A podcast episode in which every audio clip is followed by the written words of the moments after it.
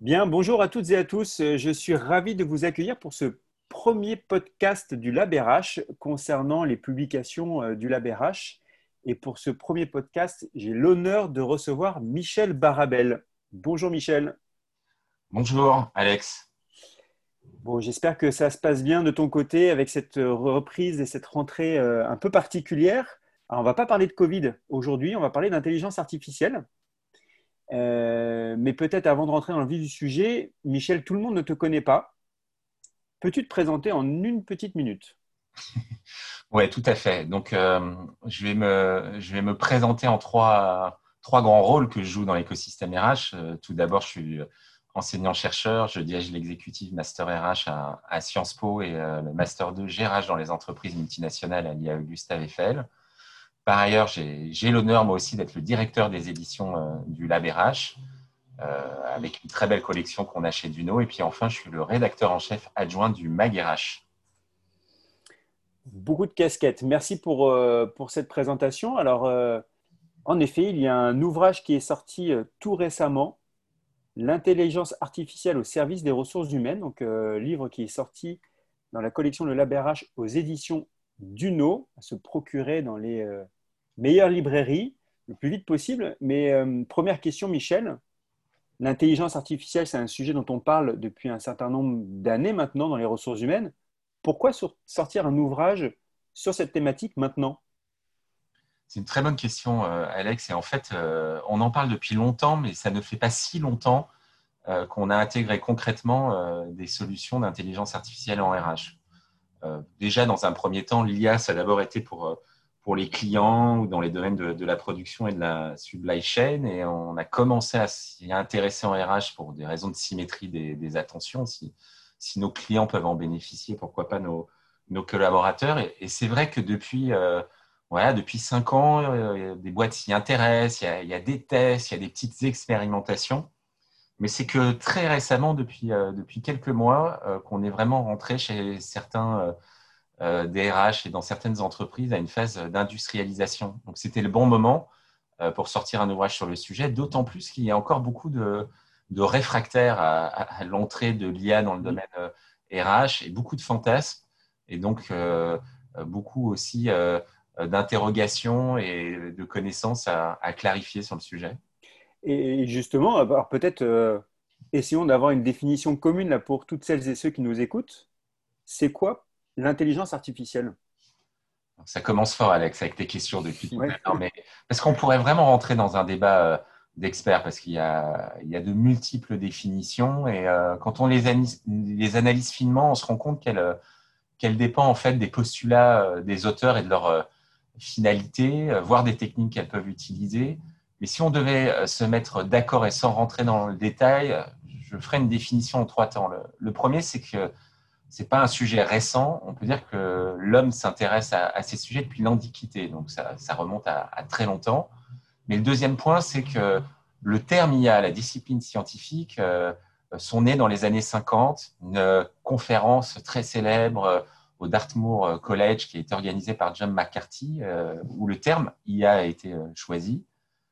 Et puis le troisième temps, c'est qu'il y a après, cette création de cette discipline a, plutôt déçu dans un premier temps. Euh, euh, les résultats n'étaient pas rendez-vous, il y avait une forme de, déception par rapport aux avancées. Il a fallu euh, voir émerger il y a quelques années de nouvelles techniques.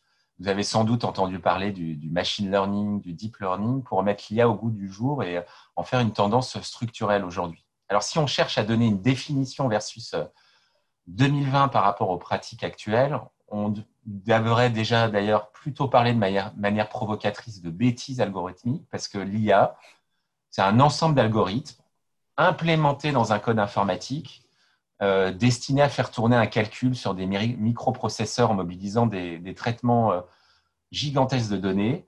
Et puis, ces algorithmes permettent à des machines d'accomplir des tâches et de résoudre des problèmes normalement réservés aux humains. Alors là, je suis sûr que je vous ai perdu, donc je vais essayer de simplifier l'IA, en fait, c'est une informatisation du traitement statistique des données. Et bien entendu, plus on produit de données, euh, plus on a une capacité de traitement importante, plus on sait traiter ces données rapidement, plus les performances de l'IA s'accroissent et plus on a envie de l'utiliser dans le domaine RH. Et ça répond une nouvelle fois ta première question, pourquoi un bouquin aujourd'hui sur le sujet? D'accord, ok. Mais alors, moi, euh, je suis euh, tout jeune dans le, dans le monde de l'intelligence artificielle, mais pourtant j'entends parler d'intelligence artificielle forte, d'intelligence artificielle faible. Euh, là, tu me parles de bêtises artificielles, ou alors l'IA n'est pas très intelligente. Donc, du coup, c'est quoi alors cette IA forte, cette IA faible? Ah, Oui, non, l'IA n'est pas très intelligente en fait. Il lui faut des milliards de milliards de données et euh, multiplier les opérations pour arriver parfois à un résultat qui prendrait trois secondes à un enfant de, de 6 ans. Mais par contre, comme elle progresse de manière exponentielle tous les deux ans, parce que les capacités de traitement des, microprocesseurs progressent, parce qu'on a des données comme jamais, et parce que la rapidité euh, de ces logiciels euh, statistiques augmente, bah, de plus en plus, elle arrive très rapidement à un résultat qui peut égaler sur certaines tâches l'être humain voire le dépasser. Et c'est tout le débat entre l'IA faible et l'IA forte. Et c'est là d'ailleurs où s'oppose vraiment la, communauté scientifique. Ce qu'on appelle l'IA faible, c'est en gros une intelligence artificielle qui est capable euh, d'atteindre un niveau de performance égal ou supérieur à ce qu'un humain aurait sur une tâche spécifique. Vous avez tous entendu, je pense, parler de la victoire d'AlphaGo euh, sur le champion du monde de, euh, du, jeu de Go. En fait, ça, c'est l'IA faible. C'est-à-dire qu'on va prendre une tâche bien cernée. C'est-à-dire que cette IA ne pourra pas dans le même temps battre quelqu'un aux échecs ou prendre une décision éclairée. Elle sait faire une activité de manière très, très performante par rapport à l'être humain. Et ça, c'est l'IA faible. Et on est très clairement aujourd'hui dans le monde de l'IA faible. Après, l'IA forte, là, il y a un vrai débat parce que certains des experts en IA n'y croient pas. Ça serait l'avènement d'une IA qui serait euh, d'une intelligence supérieure à l'être humain pour la majorité euh, des tâches, voire, et là on parle de singularité technologique, euh, qui nous surpasserait dans tous les domaines. Du coup, elle aurait aussi conscience d'elle-même, elle pourrait éprouver des, des sentiments, elle pourrait peut-être, dans les pires films de science-fiction, chercher à nous éliminer ou prendre le pouvoir sur la Terre. On est très clairement très loin de là. Pour certains experts, on n'y arrivera peut-être jamais euh, à cette IA. On ne peut pas prédire de l'avenir, mais, mais pas avant plusieurs années. Donc, nous, effectivement, notre challenge en RH, c'est d'intégrer l'IA faible dans les processus RH et, mesurer ses conséquences et ses impacts. Donc, si je résume, là, cette IA faible, euh, finalement, c'est une intelligence artificielle monotâche qui exécute très bien une seule tâche qu'on lui file. Exactement. Et d'ailleurs, euh, grâce à de nouvelles techniques statistiques comme le deep learning, euh, on sait aujourd'hui que l'IA excelle dans la reconnaissance euh, faciale, dans la traduction automatique, euh, voire dans la capacité à aller chercher dans une base de données une information par rapport à une question qu'a pu lui poser un collaborateur. Et donc, si une entreprise met en place l'IA dans un service RH, elle va plutôt multiplier les solutions IA à différents endroits de la chaîne que chercher à acquérir une IA qui serait capable de tout faire. Alors, moi, ça évoque quand même pas mal de questions. Alors, tu parles après d'IA forte. C'est vrai qu'on peut euh, s'attendre à euh, des films des années 80-90 avec euh, notre cher Arnold Schwarzenegger, avec Terminator et le soulèvement des machines. Je ne sais pas si on, va en arriver là, mais tu disais que parfois l'intelligence artificielle pourrait remplacer l'humain. Et donc concrètement, là, si je me raccroche au monde des ressources humaines, est-ce que l'intelligence artificielle peut supprimer des emplois?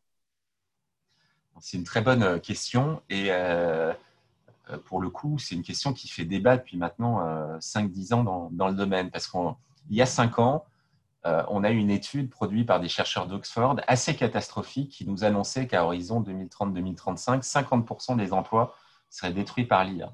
Donc une conséquence négative majeure sur le marché du travail. La bonne nouvelle pour nous, c'est que depuis cette étude, euh, énormément d'autres études ont été euh, produites et au fil du temps, elles sont de moins en moins pessimistes sur l'impact de l'IA sur l'emploi. Alors pour, une première raison qui est qu'on s'est rendu compte qu'un emploi, c'était finalement un encastrement de tâches et que l'IA va peut-être aller euh, réaliser trois tâches d'un emploi qui en comprend 50 et peut-être que du coup, c'est plutôt une modification du portefeuille de compétences de l'individu qui va être en jeu, avec du temps gagné, puisque ces trois tâches, il les exécutera plus, qu'une disparition de l'emploi en, tant que, en tant que tel. Il y a même des études récentes en, Allemagne qui, qui, te disent maintenant que l'IA pourrait créer des emplois.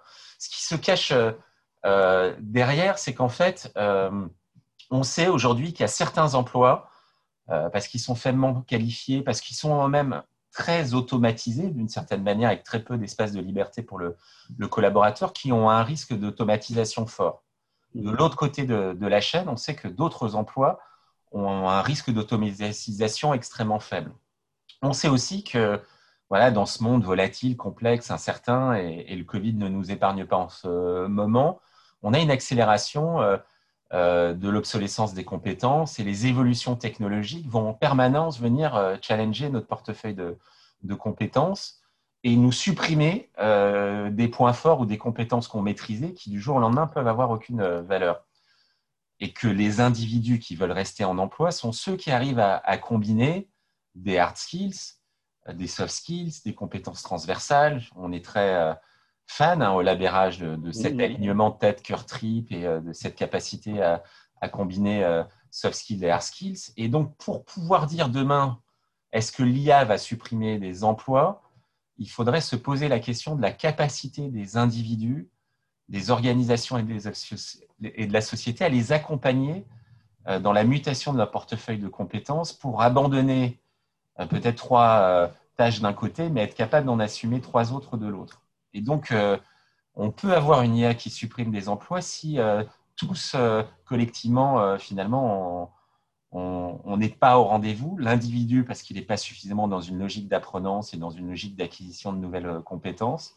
L'entreprise, en particulier service RH, parce que les dispositifs d'accompagnement et des développements de compétences ne sont pas au rendez-vous. Et l'État, éventuellement, comme euh, comme fonction, suprana, comme fonction euh, nationale avec des dispositifs peut-être pour les, les, plus fragiles et ceux qui euh, sont le plus éloignés du monde de demain. Donc espérons que les individus, les organisations et les pouvoirs publics sauront se mettre en mouvement pour éviter cette destruction d'emplois. Oui, c'est ça. il y a un vrai rôle à la fois de la société civile, des entreprises, en privé ou public, mais aussi après des managers dans l'entreprise à amener les collaborateurs et les collaboratrices dans le développement de nouvelles compétences. Et donc, euh, en confiant des tâches rébarbatives sans forte valeur ajoutée, quelle que soit la position de l'individu dans, euh, j'allais dire, euh, l'échelle hiérarchique dans l'entreprise, mais lui enlever des tâches rébarbatives pour l'amener vers de nouvelles compétences qu'il pourrait développer. Et ça, il y a un vrai rôle d'éducation à avoir des managers, des entreprises et puis plus globalement de la société civile. Et exactement, et aussi une prise de conscience de l'individu parce qu'il doit être l'acteur de son développement. Il doit avoir aussi un moteur interne et ne pas tout attendre euh, de fonctions euh, support ou, euh, ou, des organisations. Donc l'enjeu des RH, c'est vraiment de, de, libérer ce potentiel de développement et ça passe par, euh, par rassurer le collaborateur, lui donner de la méthodologie, euh, comment apprendre à apprendre, lui donner du temps, créer des organisations apprenantes et capacitantes qui vont devenir des lieux de, jeu pour l'apprentissage permanent.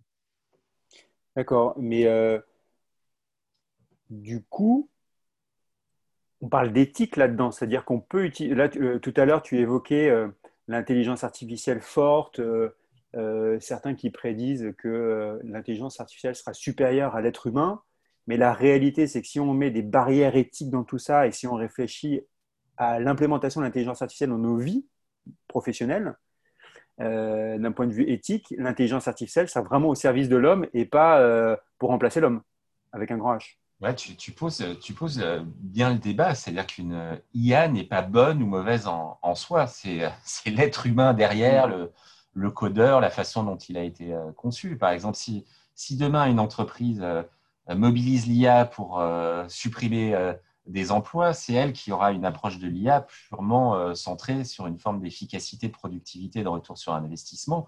Si au contraire, elle se sert de l'IA pour augmenter l'expérience collaborateur euh, et, permettre euh, aux, collaborateurs d'avoir des métiers plus épanouissants, on voit qu'il y a des finalités. Alors c'est vrai que, en gros, derrière, on voit bien, par exemple, qu'en Chine, l'IA, avec les progrès de la reconnaissance euh, facial peut être un véritable outil de contrôle social et peut être amené à une suppression des libertés individuelles. A contrario, on voit qu'il y a des IA qui permettent aujourd'hui d'équiper des handicapés avec un exosquelette qui va leur permettre, par exemple, de, remarcher ou, euh, des IA qui arrivent à fabriquer euh, sur des imprimantes 3D de la peau pour réparer les, grands, les grands brûlés. Donc, il y, a, vraiment une IA qui, qui, peut avoir un impact très positif sur notre environnement et puis une IA qui peut être euh, très destructif de, notre humanité. Et c'est justement ce qu'on a voulu finalement creuser dans ce livre. On n'a pas voulu a priori être, si tu veux, dans une approche technophile. l'IA, c'est trop, trop génial ou technophobe, l'IA jamais, euh, euh, ça va finir comme dans Terminator pour reprendre euh, tes citations cinématographiques. On a voulu plutôt partir d'un raisonnement qui était de se dire l'IA for good, c'est l'IA qu'on souhaite, sous quelles conditions on peut la mettre en place dans les organisations et qu'est-ce que ça, qu'est-ce que ça sous-entend? Et donc, une IA a un, impact positif, tu en parlais. C'est vrai que tout se joue dans le design des, des algorithmes dès le début. Euh, il faut penser en amont euh, l'éthique et l'usage euh, d'un dispositif EA. on, a, on a une très belle interview d'Amza Dida Tali dans le, dans le bouquin, le fondateur de l'IA pour tous, qui explique par exemple qu'il faut rendre les, les, algorithmes plus transparents, qu'il faut préserver leur intelligibilité, leur explicabilité, leur euh, totalité que d'autres interviews, comment produire des IA non sexistes, euh, comment s'assurer que l'IA ouvre plutôt des, trajectoires possibles pour l'individu que de mettre en place une IA euh, qui sélectionne froidement et qui va éliminer euh, les atypiques. Comment l'individu peut, rester, rester le garant et contrôler sa data et, savoir ce qu'on en fait. Donc c'est vrai que c'est ça qui est, passionnant. Il y a énormément d'encadrement à mettre en place pour développer une IA éthique qui sera du coup une IA for good et qui sera au service des individus, des entreprises et, de la société en général. Et alors, si je fais un focus donc là sur ce fameux, euh, fameux ouvrage, donc euh, l'intelligence artificielle au service euh, des ressources humaines, donc que je rappelle aux éditions Duno, donc dans la collection de la BRH, alors sans dévoiler tout l'ouvrage, mais si je l'applique aux ressources humaines, quelles sont les applications de l'intelligence artificielle pour les ressources humaines? Alors, il y a, beaucoup d'applications euh, aujourd'hui hein, sur des bouts de la chaîne de, valeur RH. Euh, Déjà, pour, euh, pour commencer, je, je pense que c'est qu'il y, a, quand même trois, quatre secteurs qui sont plus avancés. le secteur de, de l'administration du personnel et, de la paye. Vous avez sans doute entendu parler de ces, de ces bots. C'est euh, ces petits euh, assistants personnels qui peuvent, par exemple, renseigner 24 heures sur 24 un, collaborateur sur ses congés, sur, euh, sur un certain nombre de, de questions auxquelles il, il, il, se pose, ou on voit que la, la paye, quand elle n'est pas trop complexe, et là, entre nous, avec le Covid, elle est devenue très complexe, peut être en partie automatisée, là, là, encore, avec toujours la main de gestionnaires de, de qui doivent, qui doivent encadrer tout ça. le deuxième domaine, c'est le recrutement on voit beaucoup d'usages dans le recrutement et, pas simplement, euh, et heureusement d'ailleurs, une IA qui est là pour trier 15 000 CV et en retenir trois qui, matcheraient. Euh, L'IA, on peut s'en servir pour la marque employeur, par exemple, pour, euh, pour rédiger des annonces impactantes. On peut s'en servir pour faire un fléchage publicitaire pour pousser des offres aux candidats qui correspondent à notre cible. on peut l'utiliser pour mettre en place des systèmes de recommandation pour approcher un candidat de manière plus impactante. On, peut s'en servir en en, en parlant, en mettant en place un chatbot conversationnel pour guider le candidat, lui permettre d'identifier le bon poste, lui donner des, des conseils. Euh, on peut s'en servir en recrutement, euh, par exemple, avec les tests adaptatifs pour positionner un, un candidat. On peut se servir de, de, plein de choses dans le domaine du recrutement, que ce soit sur de l'analyse textuelle de réponses de candidats. Sur, euh, donc, il y a ce volet-là. Mm-hmm la formation et le learning est, le troisième domaine qui s'est euh, très fortement euh, euh, développé. On parle d'adaptative learning ou de formation adaptative. Ça, permet, par exemple, de prendre quelques usages, d'identifier le profil des, apprenants et de constituer un groupe au profil très complémentaire et qui, du coup, peut-être apprendra mieux qu'un groupe ayant les mêmes caractéristiques. On peut s'en servir aussi dans le domaine du learning pour positionner un, candidat euh, sur une maîtrise euh, euh, d'un sujet et lui pousser le contenu qui va bien plutôt que donc avec une personnalisation des dispositifs de, formation. On peut s'en servir en learning pour pousser un contenu à la bonne heure, à la bonne minute, en se disant que c'est le bon moment pour la personne pour apprendre. On peut, on peut s'en servir pour faire des tests. Donc vraiment, le domaine de la formation a vu une multiplication d'outils d'IE, mais tu vois, une fois encore, pas sur toute la chaîne de valeur. Hein. On, va aller, euh, on va aller piocher dans la chaîne les endroits où ils peuvent être utiles et ça remplace ni le formateur, ni la communauté apprenante, ni même, euh, ni même le présentiel. Mais l'idée, c'est vraiment cette, euh, ce concept d'augmentation de l'expérience. Et puis en gestion de carrière aussi, on, a, on est bien placé pour le savoir au, au LabRH. On a beaucoup de, on a beaucoup de startups qui sont positionnées sur des sujets, euh, par exemple, de manière positive, permettre à un individu fort de son portefeuille de compétences d'identifier des métiers auxquels il n'aurait pas pensé ou des trajectoires de carrière auxquelles il n'aurait pas pensé simplement en regardant euh, bah, qu'on fait comme métier les gens qui lui, euh, qui lui ressemblent ou pour faire de la, la, prospective et de la GPEC pour, pour identifier les compétences clés dont ont besoin les entreprises demain. Donc c'est vrai que c'est ça, part un peu dans tous les sens, mais il y a quand même ces quatre gros domaines qui concentrent la grosse majorité des, innovations. Je résume les quatre gros domaines hein, euh, la gestion administrative, le recrutement, la formation et la gestion des compétences. Exactement. Et, est-ce qu'il y a un domaine ou deux domaines qui sont plus avancés que d'autres euh, là-dedans dans ces quatre? En, fait, c'est moins en termes d'avancée qu'en nombre de startups qui se sont positionnées sur le sujet, d'entreprises qui ont décidé euh, qui ont décidé d'y aller. Mhm. Moi, j'ai l'impression, euh, euh, je dirais gestion de carrière et, recrutement quand même. Si je devais faire un top 2. Et formation est toute proche hein, pour moi. Il y a le vent en poupe dans la formation là en fait, qui va peut-être rattraper les autres. La formation est en train de quand même de monter assez fort. Et euh, alors, si je fais un focus sur la France, aujourd'hui, est-ce que les entreprises françaises sont à la traîne par rapport, tu, tu citais la Chine avec la reconnaissance faciale, c'est un autre sujet, mais est-ce que les entreprises dans leur politique RH sont à la traîne par rapport euh, à des, euh, pays comme la Chine ou comme les US En fait, pas tant que ça. Je dirais même qu'on est peut-être même, en, même en avance. Autant on a un vrai problème à, produire des, des, GAFA, des, des licornes de manière générale, autant on est peut-être en retard dans les usages liés au marketing, aux consommateurs, autant dans le domaine RH. Et franchement, et, et, je le dis pas parce qu'on est dans un podcast du LabRH, je pense que le LabRH y est euh, quelque chose.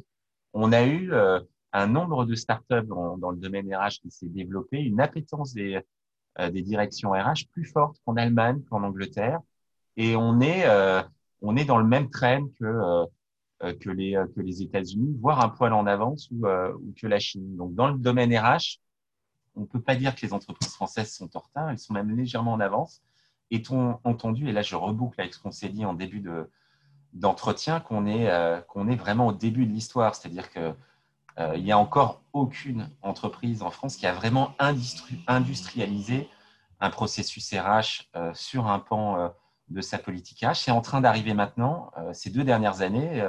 par contre, on a vu se multiplier l'époque, les tests sur des petits périmètres, et vraiment 2020-2021, c'est l'année de l'industrialisation il y a très beaux cas d'entreprises, euh, euh, que ce soit Schneider Electric ou, Danone euh, ou L'Oréal ou Generali ou Air France dans le bouquin qui montrent que ça y est, les entreprises ont passé un cap. Et d'ailleurs, dans des études récentes, quand on interroge les, DRH sur leur appétence pour, l'IA, il y a deux ans, vraiment, c'était une minorité. On sentait beaucoup de méfiance. Et, là, dans la dernière enquête que, j'ai lue, on est à, 43% des DRH qui nous disent que d'ici 2023, ils auront euh, au moins industrialisé euh, un, dispositif IA dans leur politique RH. Donc ça y est, on y est. Hmm. Ouais, c'est beaucoup.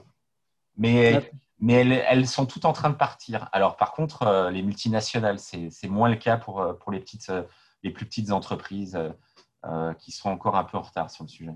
Il y a peut-être une question de coût derrière ça? Il y a une question de coût, il y a une question de, data aussi, parce qu'on n'en a pas trop parlé, mais finalement, euh, euh, plus on a euh, de la data en quantité et, en qualité, plus l'IA produit des résultats intéressants. Et donc, bien entendu, quand on est une multinationale, on a une, on a une base de données de collaborateurs plus importante et on a potentiellement plus de data. Et puis, on va peut-être contracter avec un prestataire euh, qui lui euh, a une envergure internationale et donc qui va pouvoir aller consolider les datas de tous ses clients pour améliorer ses solutions euh, hmm. et donc proposer des résultats plus intéressants. C'est vrai que l'IA au début, c'est déceptif parce qu'avec peu de data, elle dit n'importe quoi. Puis progressivement, elle donne des résultats de plus en plus, de plus, en plus pertinents.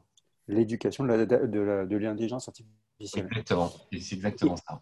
Et une dernière question pour toi, Michel. Alors aujourd'hui, moi, je suis RH dans une entreprise DRH ou alors patron d'une entreprise. Comment je peux évaluer mon degré de maturité en termes d'intelligence artificielle?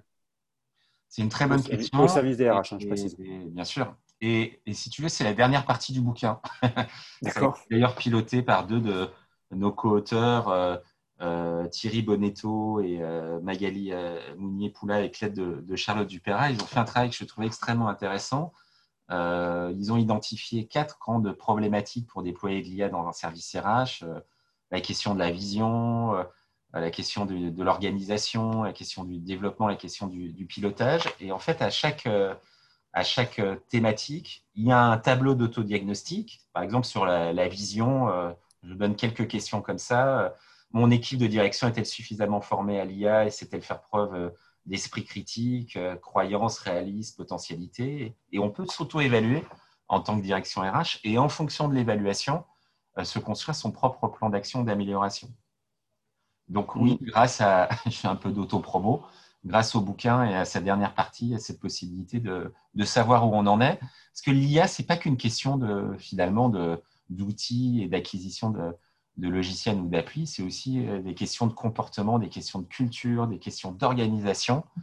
Euh, et la maturité en IA, elle, comprend vraiment ces, quatre dimensions et elle ne s'arrête pas juste au niveau outil. Oui, j'ai une super appli euh, de gestion de carrière, donc je suis très en avance sur l'IA. Ok.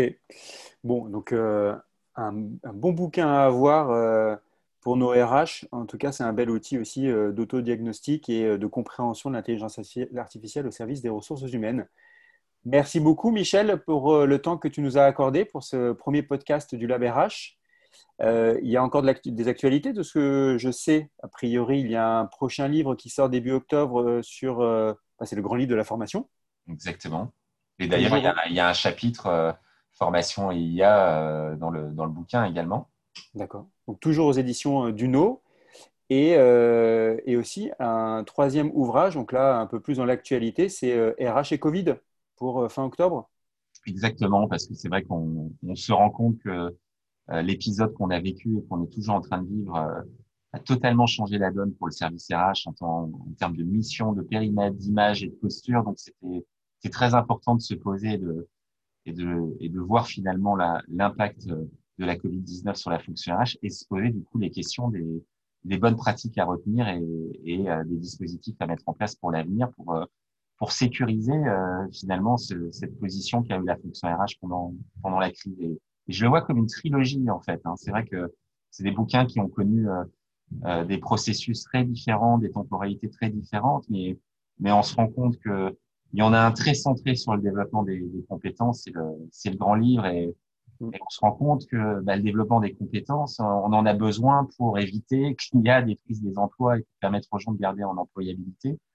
Et puis le, le, le, Covid, ça dessine euh, le monde dans lequel on vit, fait de crise, de remise en question. Et, et le Covid-19, ça a été un grand accélérateur de, de l'IA parce qu'avec le télétravail, on a collecté des données comme jamais, on a utilisé des, des logiciels, on a fait du digital learning comme, euh, comme jamais. Donc, en fait, on, on a une vraie trilogie pour, euh, pour comprendre le, le monde d'aujourd'hui avec ces, ces, trois bouquins.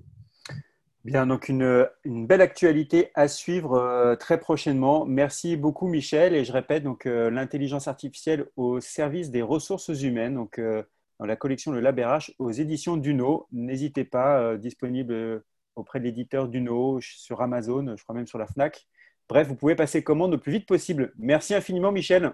Merci beaucoup et à bientôt. ouais, à très bientôt à toutes et tous pour le prochain podcast du LabRH. Au revoir.